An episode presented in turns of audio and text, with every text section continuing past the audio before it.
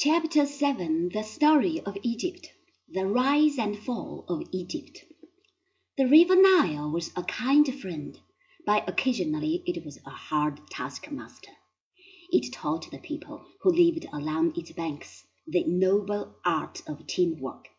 They depended upon each other to build their irrigation trenches and keep their dikes in repair. In this way, they learned how to get along with their neighbors and the Mutual Benefit Association quite easily developed into an organized state. Then one man grew more powerful than most of his neighbors, and he became the leader of the community and the commanding chief when the envious neighbors of Western Asia invaded the prosperous valley. In due course of time he became their king and ruled all the land from the Mediterranean to the mountains of the west.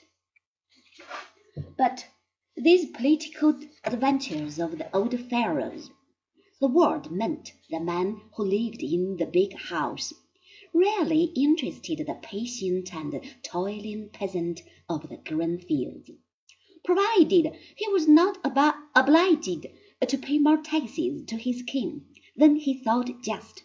He accepted the rule of Pharaoh as he accepted the rule of mighty Osiris.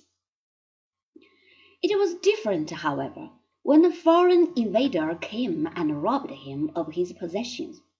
After twenty centuries of independent life, a savage Arab tribe of shepherds called the Hyksos attacked Egypt and for five hundred years they were the masters of the valley of the Nile.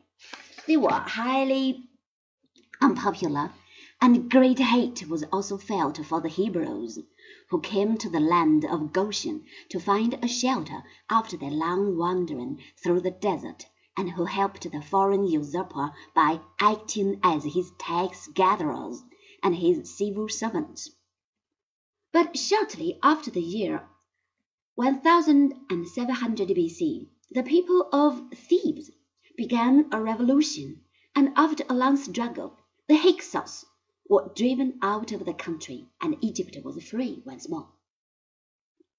A thousand years later, when Assyria conquered all of Western Asia, Egypt became part of the empire of Sardanapalus. In the seventh century BC, it became once more an independent state which obeyed the rule of a king who lived in the city of Sais in the delta of the Nile.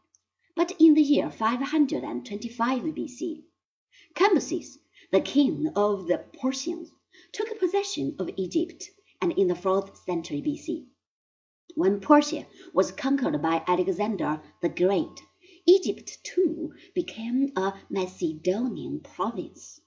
It regained a semblance of independence when one of Alexander's generals set himself up as king of a new Egyptian state and founded the dynasty of the Ptolemies, who resided in the newly built city of Alexandria. Finally, in the year 89 BC, the Romans came. The last Egyptian queen, Cleopatra, tried her best to save the country. Her beauty and charm were more dangerous to the Roman generals than half a dozen Egyptian army corps. Twice she was successful in her attacks upon the hearts of her Roman conquerors, but in the year 30 B.C., Augustus, the nephew and heir of Caesar, landed in Alexandria. He did not share his late uncle's admiration for the lovely princess. He destroyed her armies, but spared her life that he might make her march in his triumph as part of the spoils of war. When Cleopatra heard of this plan, she killed herself by taking poison, and Egypt became a Roman province.